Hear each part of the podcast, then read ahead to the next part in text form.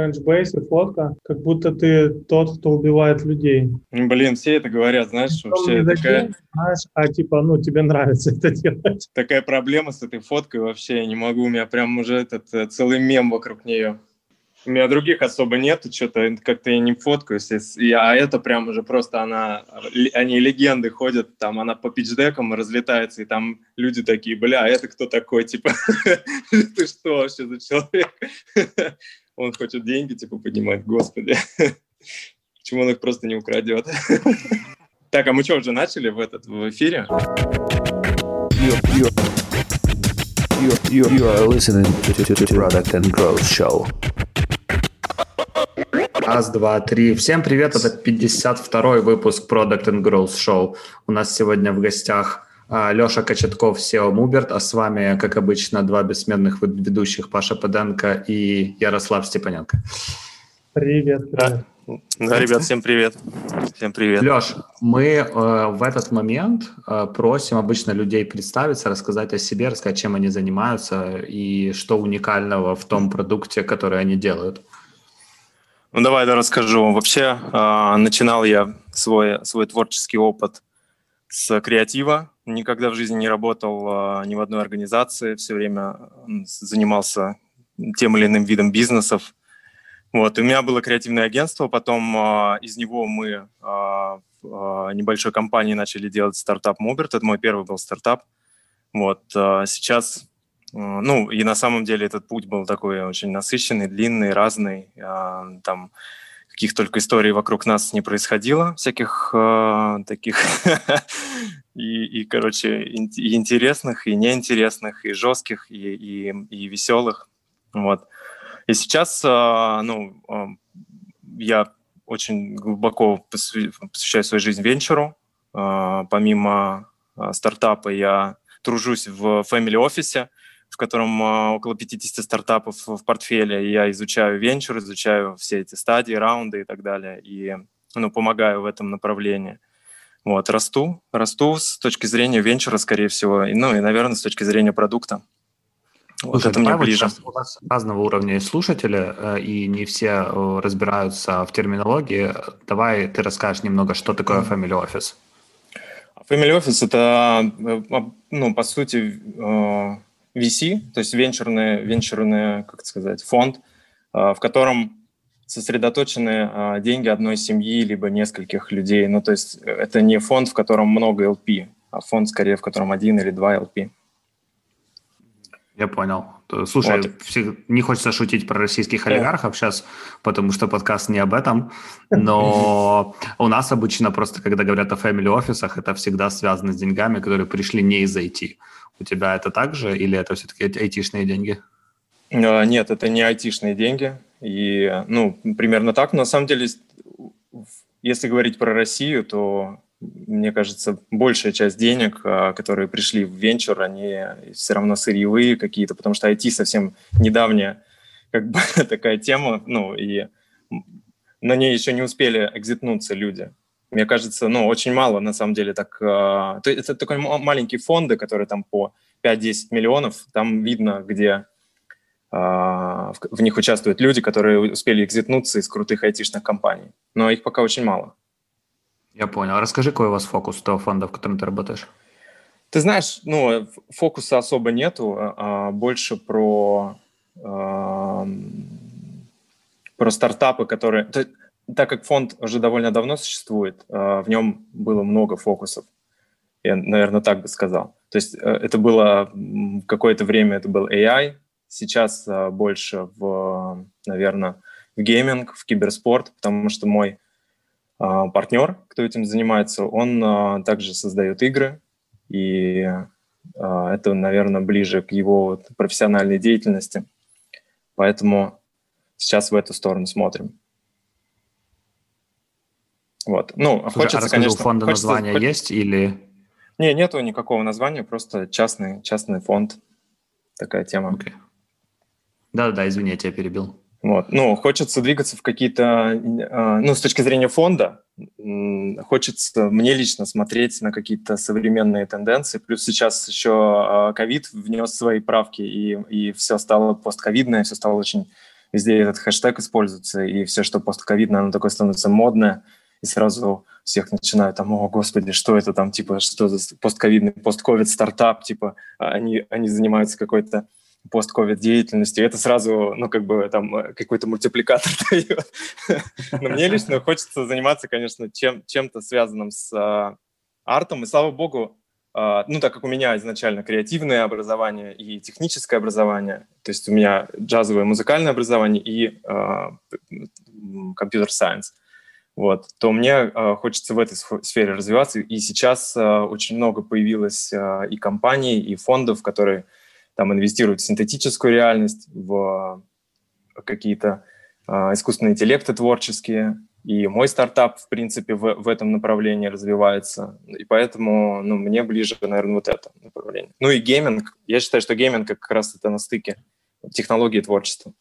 Слушай, хочется к Mubert вернуться, а мы так не раскрыли. О чем это вообще? То есть, э... Муберт – это какой-то продукт смеси двух образований, о которых ты говорил?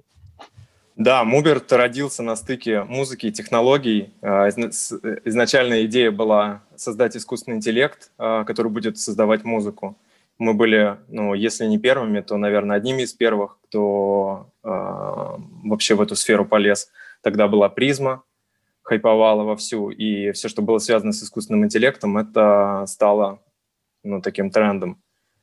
Вот, и мы э, начали заниматься музыкой. В первое время мы вообще не знали, в какую, как бы, куда это применять. То есть у нас э, мы просто экспериментировали всячески применяли это и там в виде приложений, в виде интеграции каких-то коммерческих и так далее. Вот. И постепенно, да, мы пришли к, э, там, ну, вот к тому, чем занимаемся сейчас. Это э, сфера, где искусственный интеллект помогает создавать музыку контент-creator ам, гейм-стримерам, всяким э, chatting-стримерам, ну, э, короче, в, в live-контенте. А можешь пару вот так обобщим? Э, для примера дать, чтобы чуть понятнее стало, для кого это? А, стримеры, стриминговые компании, стриминговые сервисы, а также это компании, которые производят контент, либо хостят у себя контент. То есть у нас из интеграции из таких крупных это Picsart, Crello, Banuba, Omlet Arcade – это такой конкурент Twitch. И, в принципе, мы сейчас и B2C -шные свои продукты все направили в сторону контент-creator ов и live-стримеров. И там у нас ну, хорошие очень показатели, хорошо отзывается публика, публика, блин, э, аудитория. Слушай, я тебя перебью. Я вот помню свой первый experience с Uber. Там сейчас посмотрю, есть у меня эта апка еще на телефоне. Кстати, история, пока ищу апку, как мы с Лешей познакомились. А, мы, а, когда Reply занимался, мы питчили фонд, который, собственно говоря, инвестировал в Лешин стартап. И нам, ну, мы были менее удачны, мы попали в папку CRM, у них, которая называлась «Не говно», а, ну да, надо было пластить в другую папку, чтобы все-таки деньги получить. Не, у меня апки нету, но я помню первый experience от апки, когда установил Mubert, это то, что там супер вылизанный UX, она в таком техно-стиле, знаешь, такое впечатление, что ты попал куда-то в ночной, э, а, в ночной Киев, а, где играет музыка типа туц. Очень вылизанный стильный дизайн, и при этом всем это все больше напоминало онлайн-радио. У вас фокус сейчас остался на этот experience для B2C, или вы все-таки делаете что-то другое? Э, фокусы сюда мы не... Э, ну, фокус с этого мы сместили, но да, ты прав. Э, первая версия, она была... Вообще весь дизайн всегда создавал я сам. И это, наверное, была большая такая крупная ошибка с точки зрения продукта, когда фаундер сам создает свой дизайн для себя. И да, мне нравится техно, мне нравятся вот эти все техно, черный стиль, там, да, все там какие-то вот эти символьные истории, где мы использовали там какие-то алхимические символы и так далее. Это все как бы ближе к тому, чем, что мне самому нравится.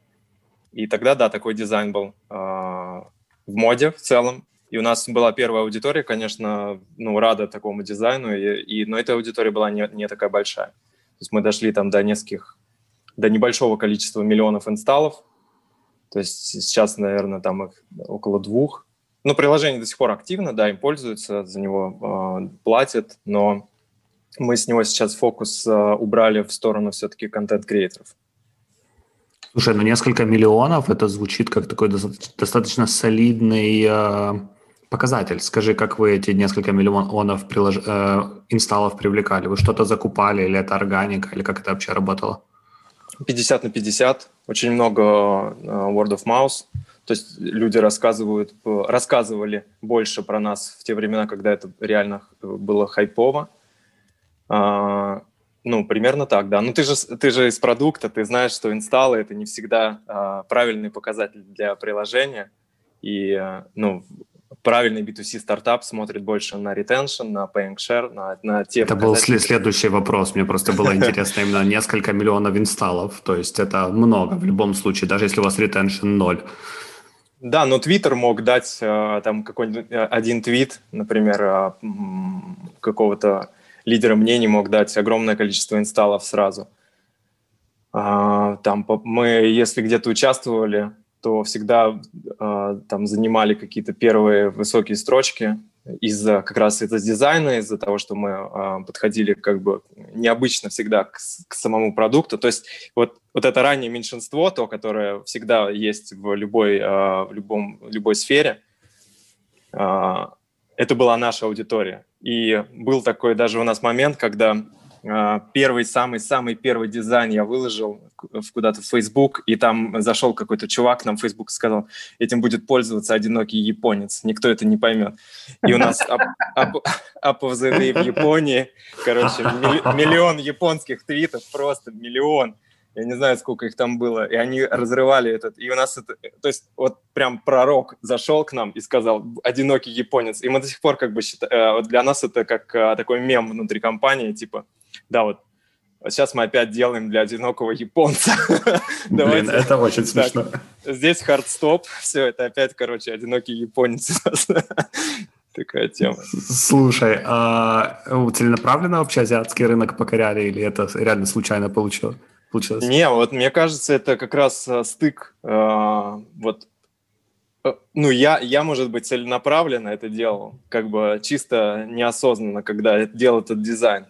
То есть на самый первый дизайн он там был вообще буквально из трех кнопок, и это было так модно вообще. Ну, то есть в то время все приложения были напичканы, а, тогда все говорили, надо делать розовую, нет зеленую кнопку, нет желтую, нет, надо тысячу э, А, тестировать. Тогда только-только это прям появилось, и все прям, а, всех разрывало на эти миллион тестирования, а у нас был такой лаконичный дизайн из трех кнопок буквально. Ну да, такое, а, наверное, это получилось как бы и случайно, и не случайно. Для японцев. Жел... Да, желание было, наверное, такое. Слушай, хочется все-таки про ретеншн поговорить. Несколько миллионов инсталлов. Какие у вас метрики дальше были по фанулу, если ты можешь о них говорить?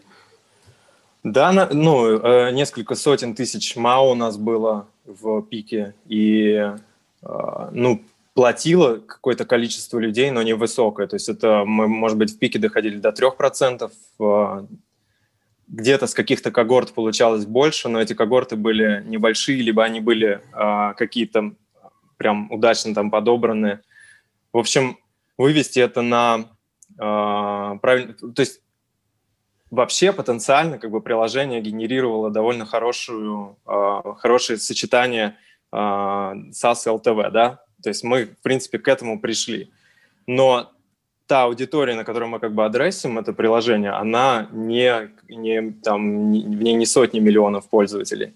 И, соответственно, например, то, как в фонде да, мы оцениваем стартапы, для нас это как бы не, не есть хорошо, когда у стартапа может быть даже хорошие какие-то показатели, но при этом конечная аудитория, она небольшая. Соответственно, ты должен быть э, единорогом, да, там, ну, в, в планах своих, занимая там не больше процента э, рынка, тогда это прикольно. Вот, а когда у тебя все, что ты можешь охватить, оно еле-еле принесет тебе там максимум миллион долларов в, в год, но это не, не классная, конечно, аудитория. Слушай, к тому моменту, когда вы решили пивотиться вот в эти другие ниши, сколько вы уже денег привлекли и сколько у вас было аудитории на вашем основном приложении? 1700, наверное, привлекли, и мы пивотились э, органически, когда мы выложили очередную версию нашего японского дизайна в, в этот, в, на Product Hunt.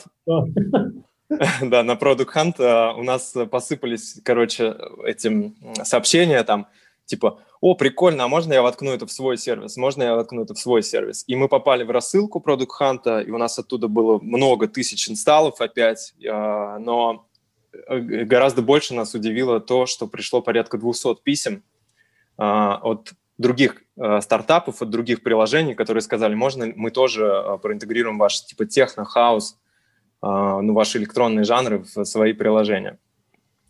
И тогда мы сделали первую интеграцию а, с Omelette Arcade. Мы еще не знали, как это монетизировать. А, мы просто ее сделали. И у нас сразу а, там, с первой же недели начали нами пользоваться порядка 100 тысяч стримеров, гейм-стримеров. И там были хорошие показатели, и это ну, для нас было каким-то просто откровением, что ты можешь просто куда-то зайти, подвинуть пару строчек кода, воткнуться как API, и просто обрести сразу какую-то колоссальную аудиторию, до которой ты до этого рос самостоятельно.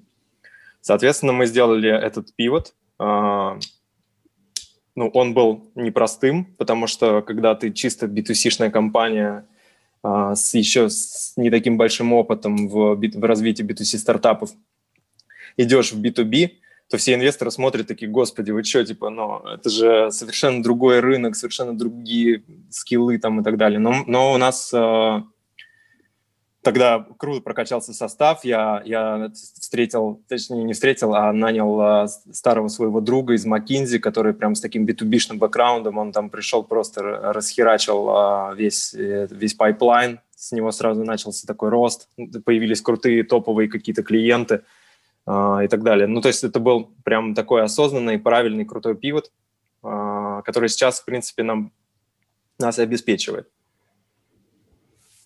Вот. Звучит невероятно вообще. И как вы в итоге придумали это монетизировать?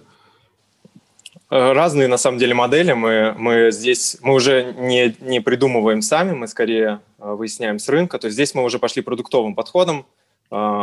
Custdev им, спрашиваем, как, они это, как, как им удобно это делать, смотрим примерно там какие-то, э, ну, по фидбэку понимаем, э, находим, как это сказать, тренды какие-то, то есть кому-то нравится платить за fix какой-то, например, за unlim, кому-то нравится платить за performance, то есть они платят за какое-то количество музыки в какое-то количество времени, либо там API call ов, либо еще каких-то фич. То есть все, все на самом деле э, плавает плавно. Но в среднем эти компании могут сразу, ну, как и любой B2B, они могут приносить там а, несколько тысяч, несколько десятков тысяч в месяц, и это, конечно, круто. Но их очень да. трудно добывать. То есть, когда, когда мы увидели, блин, когда мы э, такие, о, все, B2B, сейчас мы, короче, войдем, и все, все, все будет просто супер, у нас будет, как обычно, типа, все быстро, с, с полпинка любая дверь откроется. И мы столкнулись с тем, что интеграция может длиться там 2-3 месяца. Для нас это просто была катастрофа. Очень То есть у нас... 2-3 месяца. Это быстро, да. Мне потом говорили, нет, куда-то два года. Я просто не представляю за два года. А, ну, в нашем случае у нас а, такой... Мы настолько быстро вносим какие-то корректировки постоянно в, а, вообще в стартап, что для нас эти три месяца, пока у нас эта интеграция заканчивалась, у нас уже э, мы, мы э, ну, новым компаниям уже пичем совершенно другие какие-то подходы. То есть это ну, такой очень долгий рынок и, и напряженный в этом плане. Расскажи, кто у вас был? А, была у вас уже интеграция такая, которую вы очень хотели, подписали и в итоге не интегрировались? Ты знаешь, таких очень много. А, и ну, мы в итоге интегрируемся туда, потому что очень сильно сдвинулись у всех а, разработка а, по времени, роудмапы сейчас. Все сконцентрировались на функциях, которые вот жизненно необходимы. И мы слышали разные случаи. Там, например, есть такая классная компания, вспомнить бы ее название, короче, это виртуальные, виртуальные чаты, где ты сидишь, а, самая старая компания, тысячи лет уже, где ты сидишь типа в виде 3D-модели, 3D-аватара, и ты сидишь, чатишься, короче, с другими аватарами. Вот. И у них половина компании в, в начале ковида э, заперли в бункере в Сан-Франциско, а половину компании в какой-то Индонезии или еще где-то чуть ли не посадили за то, что они там куда-то без мат. Ну, короче, какая-то была там такая история. Он говорит, я вообще сижу, у меня пол, пол компании в, в, этой, в полиции, пол компании в, в бункере. Бункер. Да, и мы такие, ну, ну окей, тогда, наверное, про интеграцию мы через недельку поговорим. Такой, нет, чуваки. Не, это типа полгода. И мы говорим, какие нахрен полгода? Ты что, с ума сошел? А для нас это прям жесть. Но так оно работает. Вот, но таких вот э, достаточно хватает. Сейчас, на самом деле, они начинают все отмораживаться постепенно. Хотя Вторая мировая волна, как бы у нас сейчас э, нас охватила, и мы ждем следующий вот этой, э, этапа, ну, каких-то, короче, тормозов. Но вроде мы чувствуем вот этот э, поток, приток новых, точнее, э, новых старых людей, которые там э, спустя 2-3 месяца уже такие говорят, да, все, давайте, нам уже, мы готовы. Это звучит так, как будто вы такой продукт market fit нашли, да? Я бы не сказал э, на самом деле. Опять же, рынок этот, он э, кажется огромным, но по факту стартапов-то не так много. И тем более крупных стартапов э, очень немного. И все они вот на слуху, ты их всех видишь, и, ну, как бы здесь потенциально рынок огромный по деньгам, но он не такой, как бы, мне кажется, инвестиционно привлекательный. А почему так? Ну, потому что вс- всего там мы насчитали порядка 8 тысяч приложений, которые э, готовы проинтегрировать в себя музыку.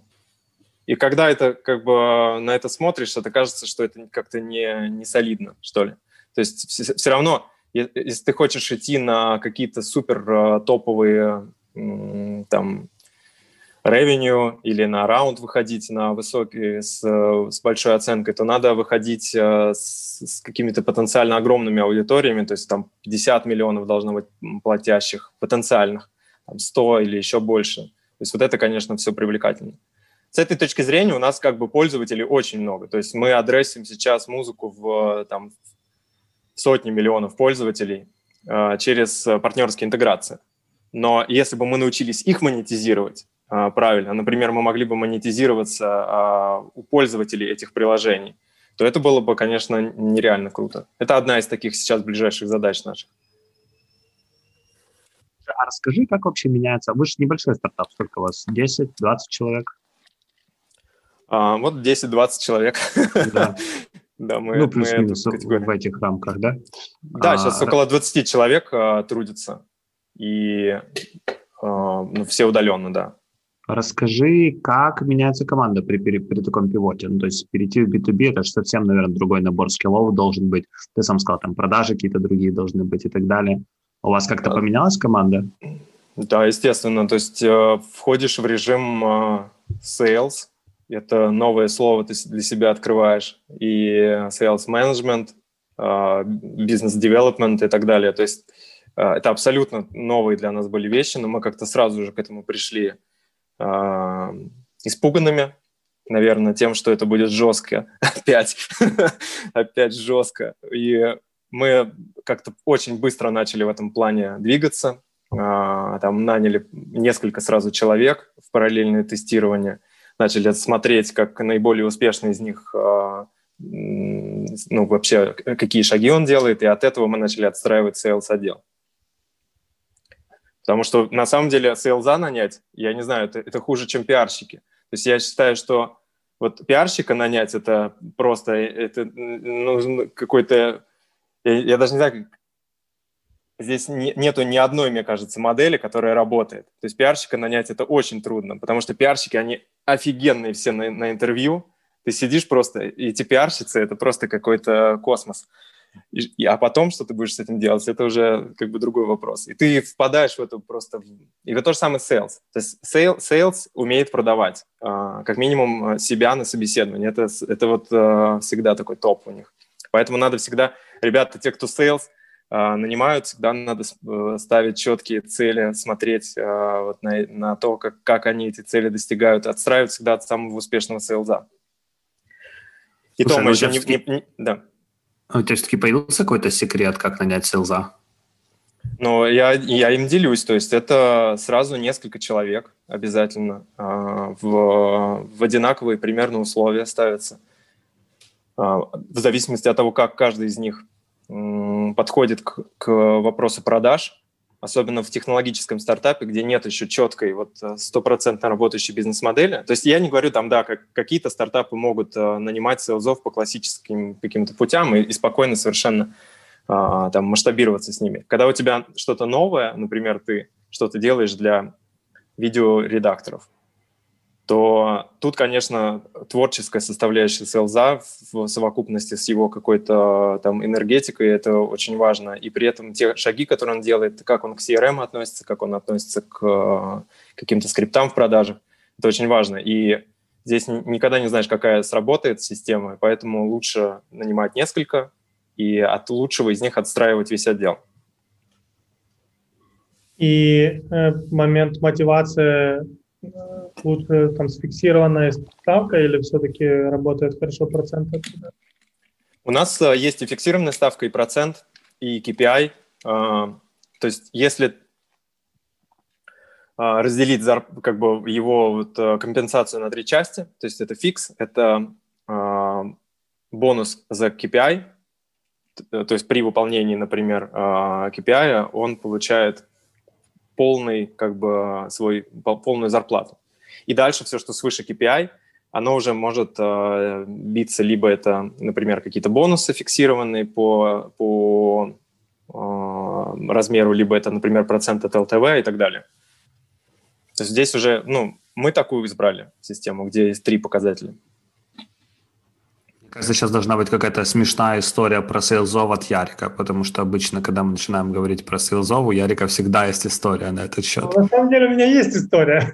Ну так давай, давай, все ждут. Сейчас, секунду, рубрика. Пабам, sales история от Ярика. Ну не знаю, что там, история не история, но мой B2B-шный опыт, э, в общем, у нас была такая штука. Мы нанимали сейлзов, как ты вот говоришь, по несколько штук, 3-4, Э, с фиксированной зарплатой, которая пропадала в ноль после третьего месяца работы. То есть за три месяца человеку надо было уже набить э, такой pipeline, чтобы начинать хоть как-нибудь зарабатывать, там, при том, что ну, sales cycle может быть достаточно большой, но ему надо было быстренько набить pipeline, каких-то мелких сделок позакрывать, э, потому что через три месяца зарплаты уже не было, была комиссия, но комиссия была очень серьезная, 20%. И uh-huh. вот те э, меньшинство ребят, которые оставались, от нанятых, они прям были ну, очень успешны в плане денег, потому что тут 20% от, от B2B сделок это прям до хрена денег. Да, мы замечаем сейчас э, такую же тему, когда ну, у нас вообще крупные э, контракты, и из-за этого э, мы очень хотим, честно, чтобы сейлзы в компании Муберт э, просто ездили на своих ламбо. Ну, я не знаю, то есть мы реально хотим, чтобы они себя чувствовали в максимальном э, топленом белом шоколаде. Вот, э, чтобы они себя как этот блинчик в объятиях тающего масла чувствовали себя в деньгах, купались в них и так далее. Вот, это, я считаю, залог настоящего успеха. Это, как э, говорил мой э, хороший друг и человек из McKinsey, который очень помог мне в этом плане, это поддержание их прекрасного лайфстайла. То есть sales должен чувствовать себя просто офигенно. Я думаю, сейчас все срисовали Ди Каприо из «Волка». Да, да, с этой стопочкой своей, да. Ну, э, вот он, наверное, успешный sales э, в стартапе, у которого еще и бизнес-модель есть. То есть если есть бизнес-модель, если есть э, успешный sales, я не знаю, я сам мечтаю таким быть. Слушай, а хочется покопать немножко в продукт, потому что вы делаете такую прикольную штуку, а мы о ней совсем не поговорили. Начали в этот Давай. sales уходить. Расскажи вот для нубасов, а, как вообще Mubert работает? То есть откуда эта музыка появляется? Можешь только нам а, краткий reverse engineering провести в, в процесс? Ты, ты имеешь в виду тех, э, про технологию, наверное? Да, да, да. да.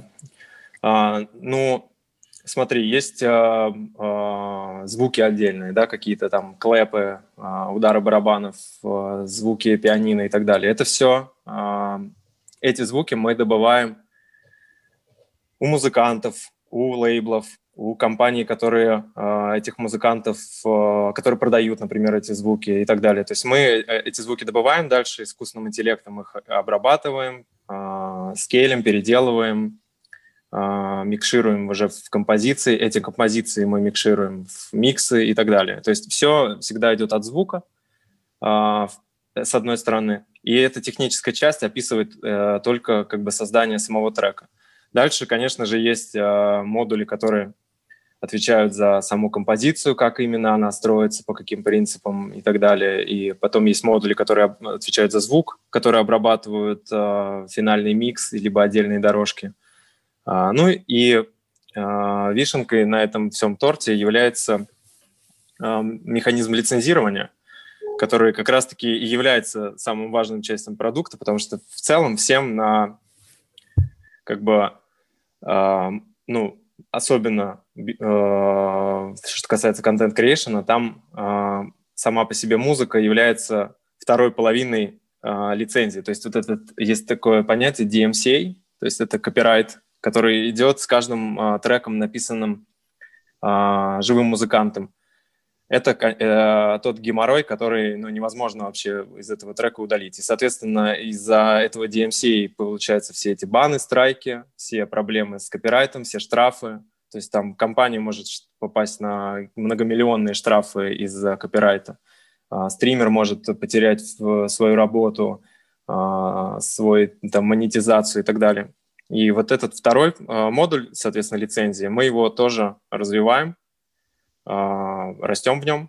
Здесь уже как бы много такого rocket science с точки зрения защиты этой музыки, с точки зрения прописывания там правильных, э, как бы это сказать, водных знаков в музыку, ну, то есть которые не всегда слышны и так далее. То есть здесь мы работаем на благо именно вот индустри- индустриальных таких вопросов, где качество музыки не, не всегда... Именно поэтому многие компании берут AI вместо обычной библиотеки, потому что они понимают, что здесь точно не будет никаких проблем, и здесь все будет э, как бы как часики работать.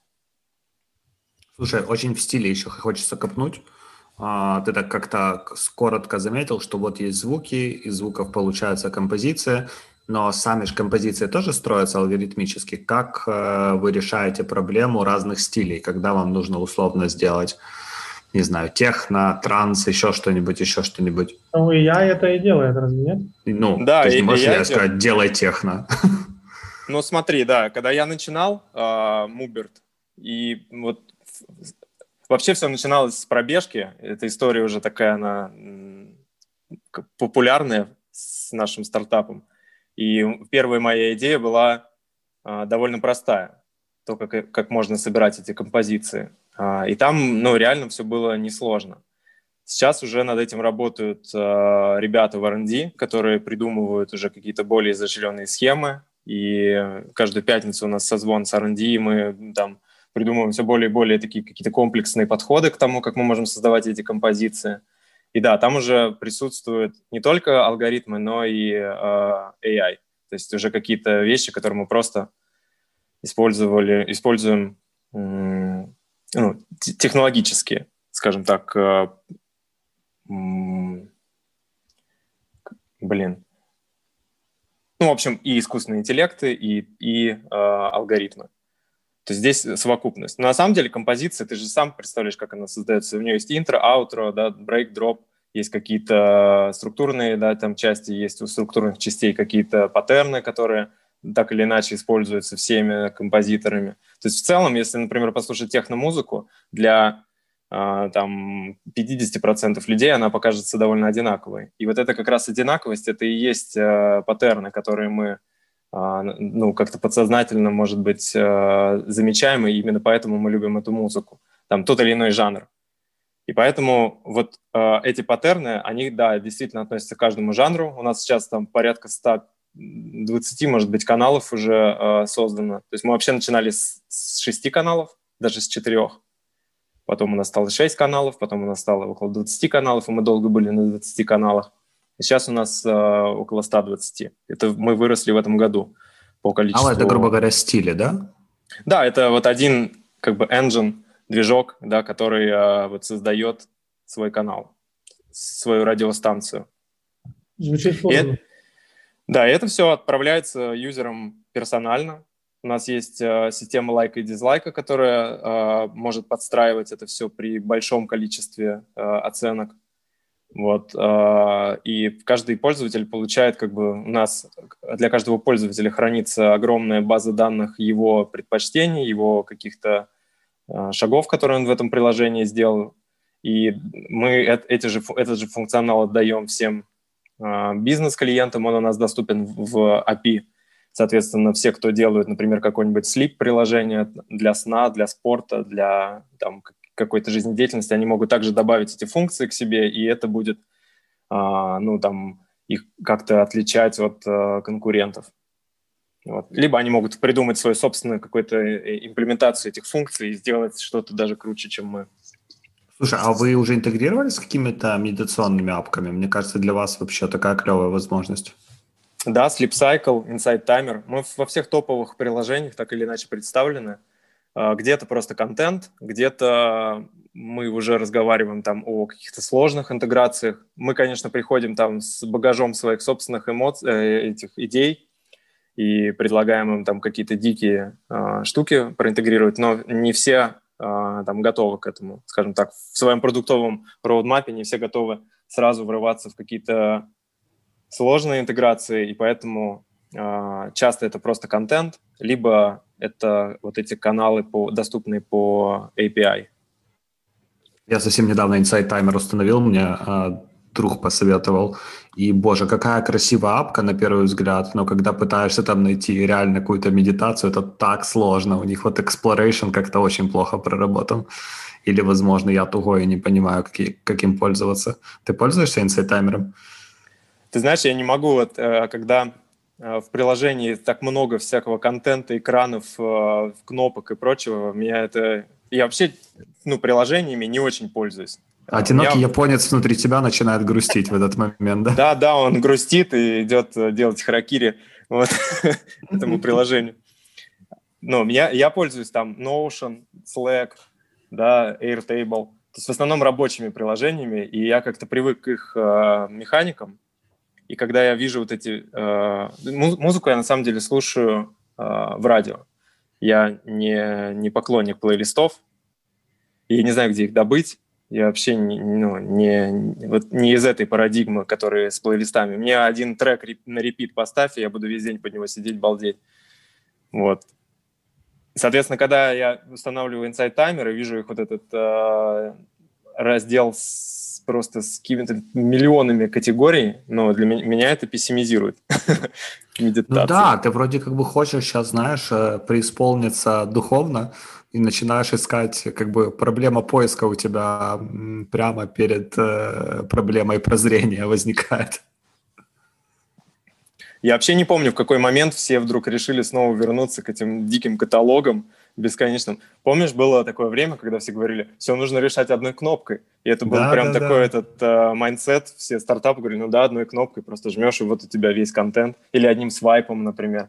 А тут ты заходишь, просто что это за э, виниловый магазин, в котором надо все перебрать руками.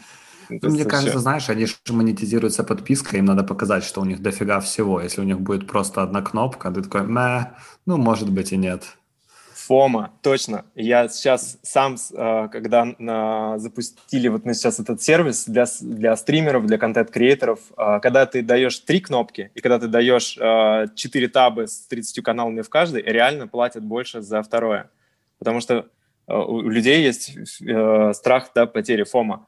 То есть они боятся того, что как я сейчас уйду, и тут эти все 30 каналов с этими замочками, с этими э, коронами, а я типа без них ну, и э, мне кажется, что да, это похоже на, на то, что ты говоришь.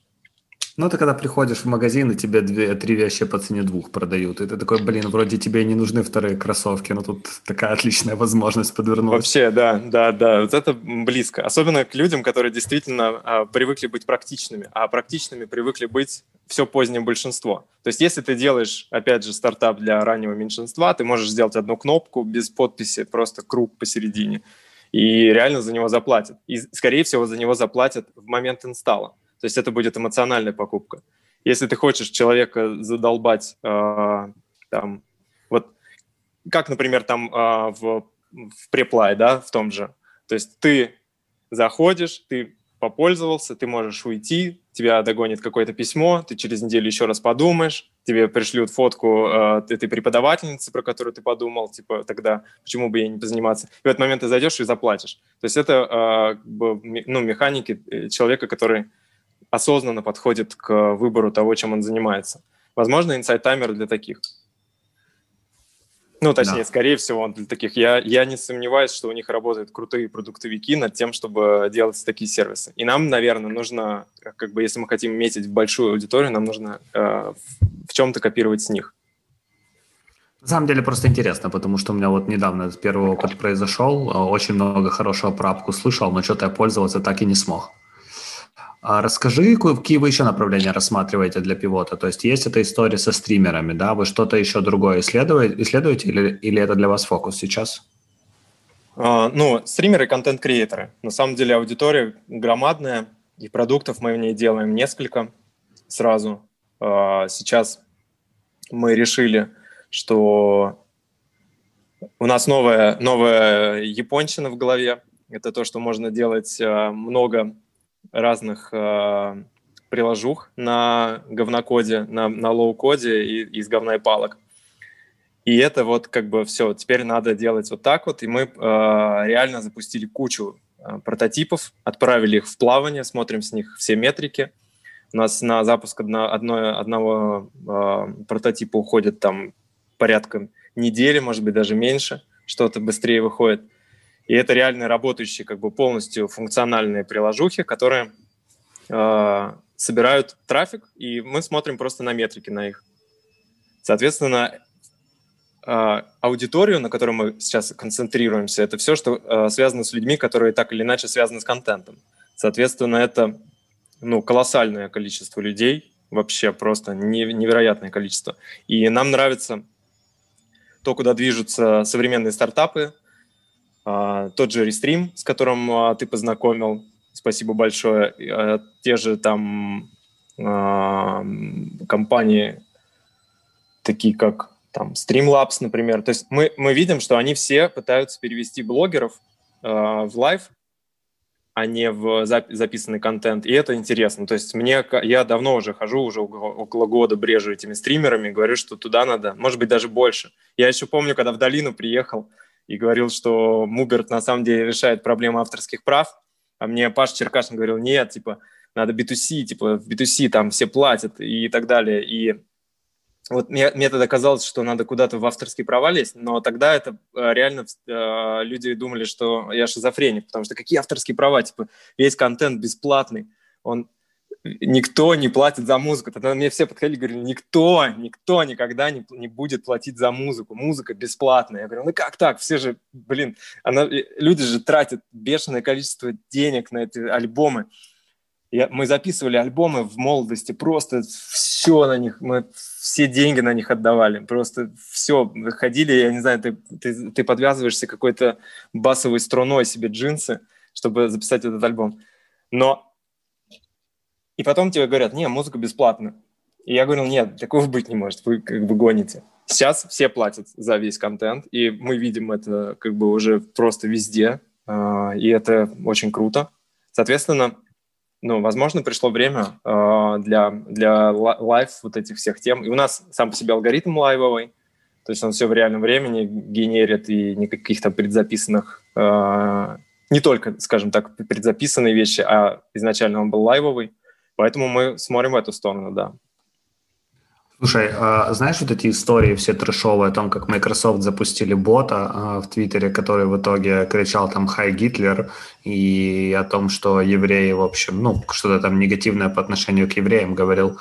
А, и когда ты запускаешь какой-то black box, который сам принимает за себя решение, всегда есть риск того, что этот box будет вести себя не так, как ты хочешь. У вас э, в Буберте были уже какие-то эксцессы, когда алгоритм вел себя не так, как вы себе этого, э, как вы себе это представляли?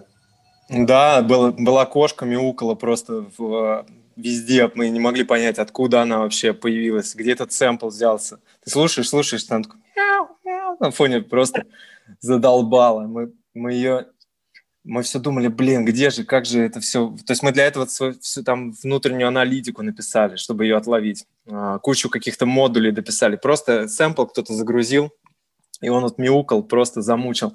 То ли у него были все права проставлены везде, попадать во все просто выборки, какие только можно, во все жанры, мультижанровые, там, мультитемповые и так далее, то ли еще что-то.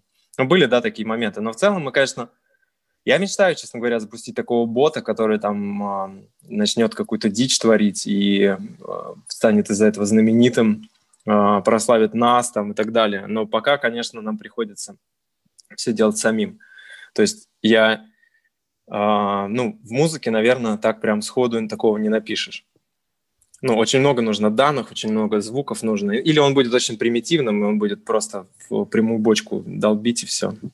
Это, знаешь, будет практически грайндкор, типа вот такое да. что-нибудь. Может быть, да. Мы один раз делали вечеринку э, в таком э, диком подвале. Мы все там за, за, залили красным светом, э, какими-то лазерами дикими. И мы врубили там самые-самые-самые жесткие, вот какие только можно было, самые дичайшие настройки. И включили на всю ночь. И оставили вот так вот. И люди прям, знаешь, им, а, они там не было никаких э, партий, никаких интер-брейк-дропов, то есть не было ничего, это был просто вот э, одинаково такой долбящий э, хардкор, я даже не знаю, что это за жанр был, но это люто звучало. Прям самое, наверное, жесткое, что я слышал в своей жизни. И, ну и что, круто, людям нравилось, и почему нет? Такое тоже может существовать вполне. У меня такой флешбэк, я когда в общаге еще жил, в универе учился, то э, я помогал ребятам делать концерты всякие, ну, такое это было около панкуха или около металл, а в итоге в какой-то момент я познакомился с ребятами из брейкор движухи, я не mm-hmm. помню, сколько там уже ударов в минуту в брейкоре, но, по-моему, больше, чем 160, там что-то под 200. Я думаю, под 200, да. Да, да, да. И они меня уговорили, говорят, чувак, мы сейчас привезем такого диджея, давай мы там как-то договоримся с клубом, в котором ты работаешь, сделаем там брейкор вечеринку. Ну, в общем, мы договорились, они привезли этого диджея, но одна проблема была, что на эту вечеринку клуб на тысячу человек. На вечеринку пришло человек 40 реально. И вот всю ночь это такое валево было, эти 200 ударов в минуту. Я просто с ума сходил, хотел домой уехать спать. История вообще не связана с подкастом, просто я, знаешь, отрефлексировал на то, что ты рассказал. Ну вот там, там мы, э, чтобы этого избежать, э, в помещение вмещало, может быть, человек 100, но набилось там так плотно, и э, из-за этого было ну, ощущение такой прям плотности вот этой дичи, которая там происходит.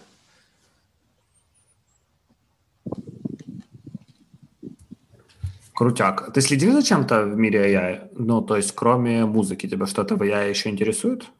Да, слежу, конечно, и, ну, насколько позволяет время. Я почти нон-стоп работаю.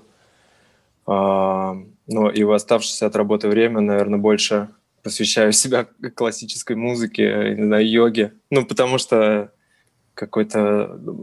Успокаиваюсь, короче.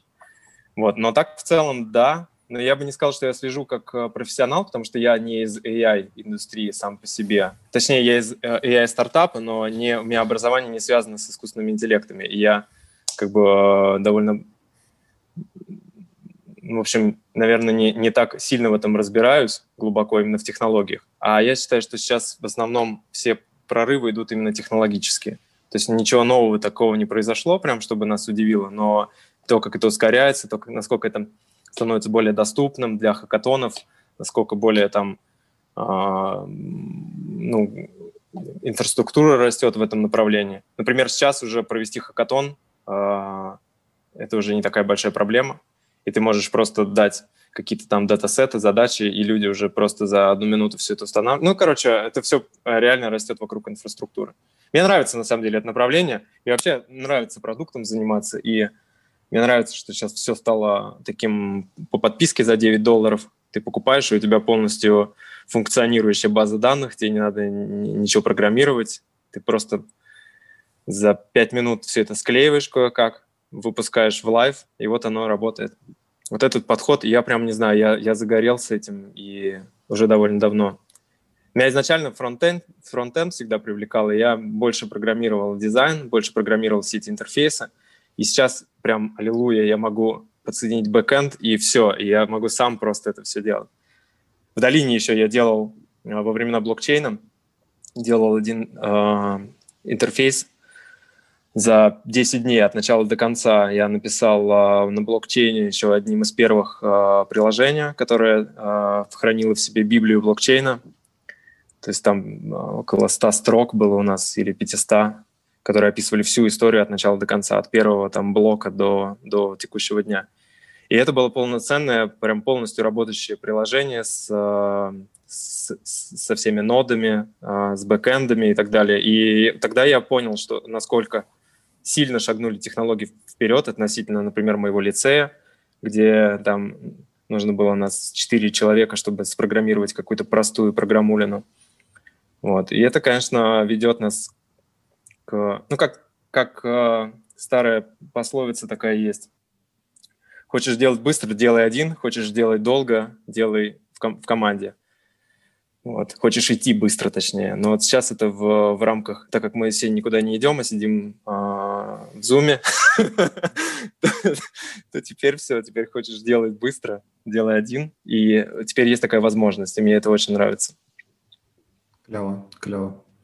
Слушай, а такой вопрос. Как ты соединяешь вообще работу фаундера, которая, я так понимаю, 24 на 7, и работа в фонде, которая тоже должна занимать э, часть твоего времени?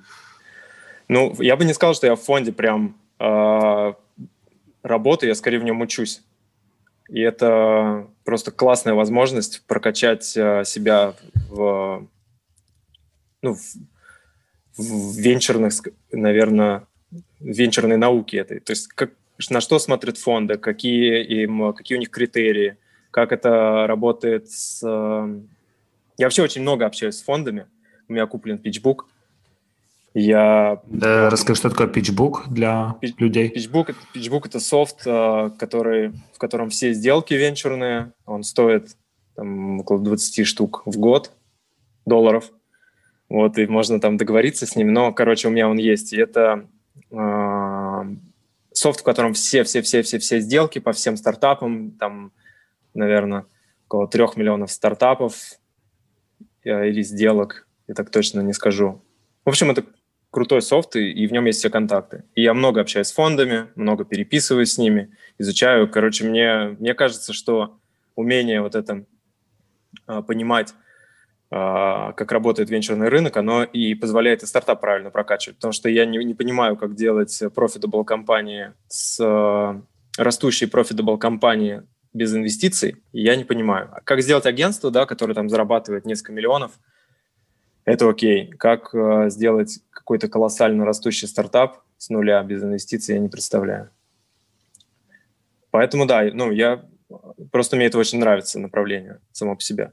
Плюс, когда я работал в креативе, я очень много работал со стартапами. Uh, мои питчдеки, которые я делал, привлекли довольно большое количество денег вообще в, в целом. И я давно понял, что это такое, как привлекаются деньги, как uh, структурировать питчдек, о чем нужно писать инвестору. Поэтому вот этот uh, скилл, я считаю, фаундеру наиболее необходим.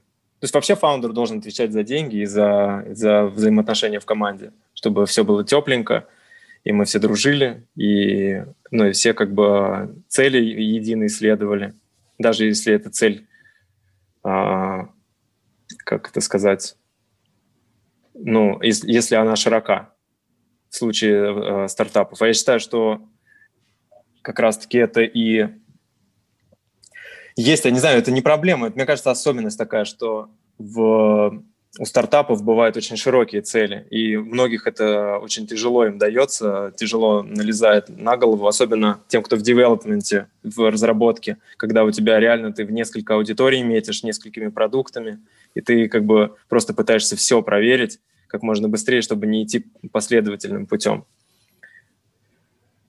Вот. Вау, вот это ты завернул, конечно. Питчбэк, ты сказал, двадцатка, это в год стоит? Да, в год, питчбук. Книга питчей, да. Вот, но они на самом деле жесткие, они там не позволяют никакие делать выгрузки. А, там очень трудно вообще рас, распознать это все.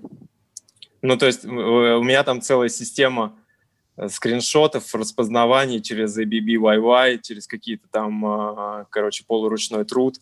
Мне помогает несколько студентов а, из вышки, которые там просто за, ну, реально, как, как это называется, в, ну, короче, дешевая такая сила, а, которая реально занимается тупо распознаванием всех этих текстов, потому что у них нельзя это все выгрузить. То есть, либо Стоп, ты, ты покупаешь прям... за двадцатку в год софт, и ты даже не можешь оттуда экспорт сделать, да? Конечно, Нет, не... иначе они не продадут его больше трех раз. Да, они его продадут просто один раз как, э, как э, альбом, когда ты его выпускаешь, он сразу появляется на торрентах. Ну, то есть это будет...